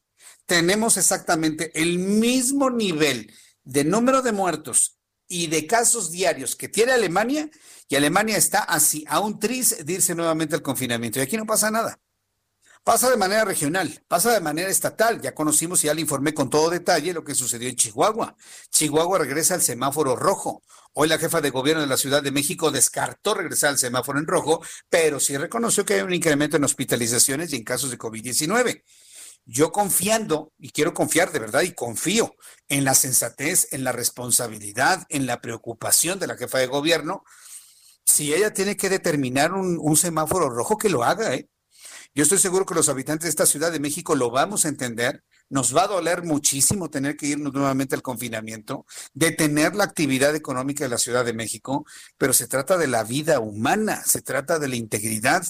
Le voy a dar los datos de COVID y la verdad son preocupantes y no son datos sacados de la manga, son los datos que está dando a conocer la Secretaría de Salud con todo y todas las modificaciones, adecuaciones o interpretaciones que se puedan tener de datos más abultados, la Secretaría de Salud informa que al día de hoy hay 880.775 transmitidos, personas, mexicanos, transmitidos con el SARS-CoV-2. Del día de ayer al día de hoy se ha incrementado de la lista en 6.604. 6.604. Número de fallecidos, 88.322 mexicanos. De ayer al día de hoy se sumaron a la lista 428 mexicanos más. Procesando estos datos, el índice de letalidad en México es del 10.02%. Esto significa que de cada 100 personas que se contagian, 10 se van a morir. Esto es lo que significa. De cada 10 transmitidos, 10 se van a morir. Uno de los datos que se dio a conocer durante esta semana es el índice de positividad. Y el índice de positividad volvió a subir. en el momento más importante de la pandemia, según esto nos decían que teníamos un 60% de índice de positividad. ¿Qué quiere decir esto? Que de cada 100 pruebas, 60 salían positivas. Este índice bajó al 35%. De cada 100, 35 eran positivas. En este momento estamos en 40% de positividad. Hay un, hay un incremento ligero en positividad. Me dice Alfonso Ruiz, deja de crear pánico. No, no estoy creando pánico. Estoy diciendo la verdad, Alfonso. Y yo no voy a dejar de decir la verdad nada más porque, ay, me da miedo. No, no, Alfonso, perdóname. Vamos a ser responsables. Esta es una nueva forma de comunicar es una forma de comunicar, con los datos como son. Por eso tenemos gobiernos que nunca dicen nada, Alfonso Ruiz. Porque, ay, está causando pánico. No, estoy diciendo la verdad. Y si la verdad causa pánico, nos aguantamos y hacemos lo que tenemos que hacer. ¿Qué tenemos que hacer? Mantenernos en casa. Si tenemos que salir, utilizar cubrebocas. Si tenemos que saludar, que sea de puño o a la distancia. Si queremos estornudar, lo hacemos de etiqueta. Y en la primera oportunidad, lavarnos las manos, siempre y en todo lugar. Y asumir las consecuencias de andar en la calle conviviendo con las personas. ¿Sí? Eso no es pánico, es responsabilidad de decir las cosas como son. Ya estamos muy grandecitos, Alfonso Ruiz. Ya estamos muy grandecitos en este país para poder asumir las consecuencias de nuestros actos y en este caso más que nunca. Que a mí nadie me diga, a Jesús Martín nadie le va a decir que nunca dije la información como era y que por eso la gente no se cuidó. Ah, no, a mí eso no me lo van a decir jamás, Alfonso. Así que mejor cuídate porque está creciendo la cantidad de personas enfermas de COVID en toda la República Mexicana. Cuando son las 7.45, las 7.45, ah, nada más para redondear, decirle que el índice de letalidad del COVID-19 en el mundo, con base en los eh, datos que da la Organización Mundial de la Salud, está en 2.8%. ha ido bajando el índice de letalidad en el mundo. Ha ido bajando el índice de letalidad en el mundo, pero en México se mantiene en 10%. Estuvo en 12 casi en 13. Ahorita está en 10%.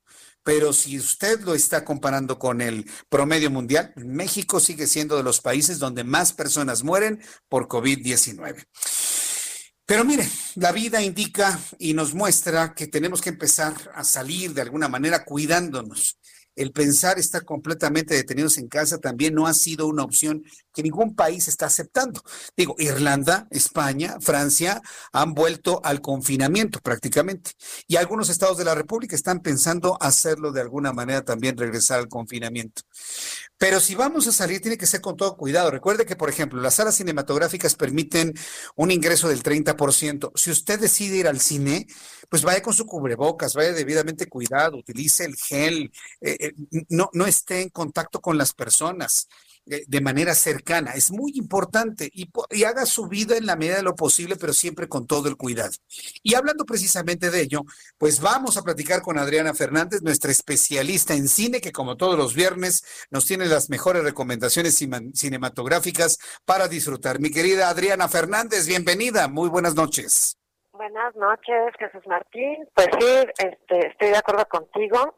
Sí. Eh, tratemos de salir con mucho cuidado, con todas las precauciones y los cines, vaya que si están cuidando esta situación, con mucha zona distancia, con los cubrebocas. Y voy a hablar, Jesús Martín, de una película que ha estado en el ojo del huracán, que justamente se estrenó ayer en cine, es decir, este es el primer fin de semana que está en los cines en México, que se llama Nuevo Orden. Es una película dirigida por el mexicano Michel Franco, esta película ganó en Venecia el León de Plata, digamos, es como el segundo lugar, ¿verdad?, en el Festival de Venecia. Y pues nos pinta un futuro, Jesús Martín, inmediato, distópico y aterrador. es una cosa eh, empieza con una boda, ¿verdad? Es una boda de la alta sociedad mexicana, entonces están todos muy elegantes en una casa espectacular, se ve que es en el Pedregal de San Ángel, eh, y de pronto, pues, eh, se da una situación de muchísima alerta, ¿verdad? Se habla de que hay protestas en las calles, eh, alguien abre la llave del agua y sale verde, y, y bueno, pues de ahí empieza una debacle, por así decirlo, ¿no? Eh, esta película, Jesús Martín, cuando yo la vi, la vi por parte del Festival de Cine de Toronto, la verdad me dejó demudada, así, o sea, sin palabras, ¿no? Realmente me quedé impactada porque, bueno, Michel Franco es un director que siempre tiene este sello un poco de provocación, ¿verdad? De causar shock en sus películas. Tiene películas que han abordado temas, Jesús Martín, que yo creo que siempre son incómodos, ¿no? Por ejemplo, eh, después de Lucía, pues habla de del bullying, ¿verdad? Eh, eh, las hijas de Abril habla pues de una situación de competencia amorosa entre una, una madre y su hija. O sea, son temas complicados, difíciles, incómodos. En este caso, Jesús Martín habla de lo que podría pasar en México si continúa la polarización en la sociedad como hasta ahora. ¿Qué podría suceder? Y como dice el dicho, a río revuelto ganancia de pescadores, pues por allí va. No, no quiero como que aventurar a, a, soltar más información porque creo que mucho de la historia tienes que vivirla en ese momento, ¿no? Pero fíjate que de verdad está impresionante porque se ve muy verosímil, o sea, muy, muy, muy verosímil lo que podría suceder en México. Está tremenda, Jesús Martín. Bueno, las actuaciones sale Diego Boneta, sale Nayan González Norbin y yo le voy a dar cuatro estrellas, Martín, a esta película de Nuevo Orden. Cuatro estrellas. Bueno, pues esto sí es, impresionante. No, no le pones a cualquier cinta este cuatro estrellas. Y si le pones cuatro estrellas, ¿tú crees que pueda competir en eh, por premios internacionales esta película? Pues mira, de hecho ya ganó, te digo, el, León de, Plata en Venecia, o sea, fue súper alabada en, en Europa, les encantó. Eh, ojalá representara a México en el Oscar, o sea, a mí me daría mucho gusto si así lo hiciera, pero sí, es, un, es una película difícil, Jesús Martín, desde que salió el tráiler, la gente empezó a opinar, o sea, hubo de todo, ¿no? Empezaron a decir que barbaridad, esta película es clasista, cómo muestra la gente, y luego otros, oye, pues si es un tráiler, no has visto la película, pues primero ve la película para opinar, ¿me explico? O sea, ya empezó a dividir, desde el tráiler ya empezó la controversia en torno a Nuevo Orden. A mí me gustaría mucho que la veas, Martín, de verdad, porque yo, yo le digo a la gente, la tienen que ver, o sea, tienen que ver esto que yo veo como algo que, que puede suceder en cualquier momento. O sea, está eh, tremendo. Oye, eh, eh, a ver, repíteme, ¿en dónde la vemos? ¿En Netflix o en salas cinematográficas? No, en el cine. Hay que ir al cine, a verla. Con mucho cuidado, pero hay que ir a verla al cine. Sí, está en el cine. Es donde está, se acaba de estrenar ayer eh, la nueva película de Michel Franco, Nuevo Orden se llama. Nuevo, orden. sí, pues la, voy a ver porque sí me parece que ahora con las condiciones que tenemos actualmente valdría la pena. Y si tú le pones cuatro estrellas, debe ser algo que valga mucho la pena. Segunda recomendación para este fin de semana, Adriana. La segunda, Jesús Martín, es una película que es así, está en Netflix, que se llama Rebeca. Es un remake, Jesús Martín, de la película de Alfred Hitchcock, que nos cuenta como una joven, pues digamos, sin mucho mundo, ¿verdad? Eh, eh, conoce a un millonario viudo en Mónaco, ¿verdad? En, en, el Mediterráneo, y pues, ¿no? Queda flechada, se casan y regresan a la casa de él, que es una casa de estas casonas antiguas inglesas espectaculares, pero eh, pues evidentemente hay un fantasma ahí, O sea, hay como la, la idea de que la, la la mujer, la primera mujer de este hombre que se llama Maxine de Winter, pues como que ronda por los rincones, ¿no? O sea, está como presente. Esta película es estelarizada por Armie Hammer y Lily James. Me parece que está muy bien el reparto, o sea, como que ambos están muy bien en sus papeles. Lily James le queda muy bien este papel de la de la chica de, de, de al lado, digamos, la, la, ¿no? Como dicen en inglés, the girl next door, ¿no? Tiene este como que le queda muy bien este papel de, mujer inocente, que está enfrentada a nuevas circunstancias. Obviamente no es la película de Hitchcock, porque es dificilísimo competir contra un maestro como Hitchcock, pero me parece que es una buena versión actual, sobre todo para las nuevas audiencias, porque pues la película de Hitchcock ya tiene 80 años, ¿no? Es de 1940, de hecho con esa ganó el Oscar, la película, en, en Estados Unidos, con esa se dio a conocer Hitchcock en Estados Unidos, pero a mí me, entretuvo muchísimo, la verdad. Yo, este, se me hace que está bien, además, ahorita que es el mes de octubre y con los temas de miedo, ¿no? Y de thrillers y demás. Yo creo que es una buena opción. Rebeca, y le voy a dar tres estrellas. Esta la encuentran en Netflix. En Netflix, muy bien. Bueno, pues me, dejaste muy interesado con el asunto de Nuevo Orden, sobre todo porque el ánimo está muy en, en esa idea, ¿no? De saber qué, qué sucede con el Nuevo Orden y sobre todo con las teorías de la conspiración del Nuevo Orden Mundial. Adriana, compártenos tu cuenta de Twitter para que el público te pregunte, comente, participe contigo, Adri. Claro que sí, Jesús Martínez, arroba Adriana99, arroba Adriana99, aquí me pueden escribir, hacer preguntas con muchísimo gusto.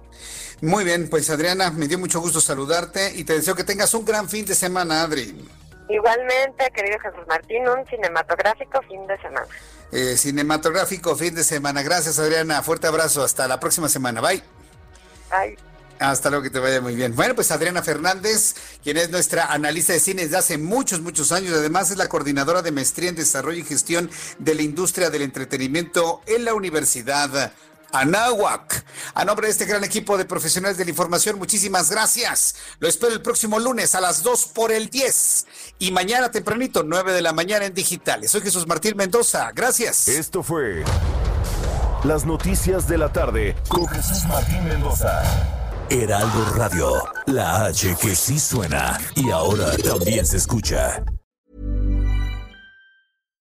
When you make decisions for your company, you look for the no-brainers. And if you have a lot of mailing to do, stamps.com is the ultimate no-brainer. It streamlines your processes to make your business more efficient, which makes you less busy.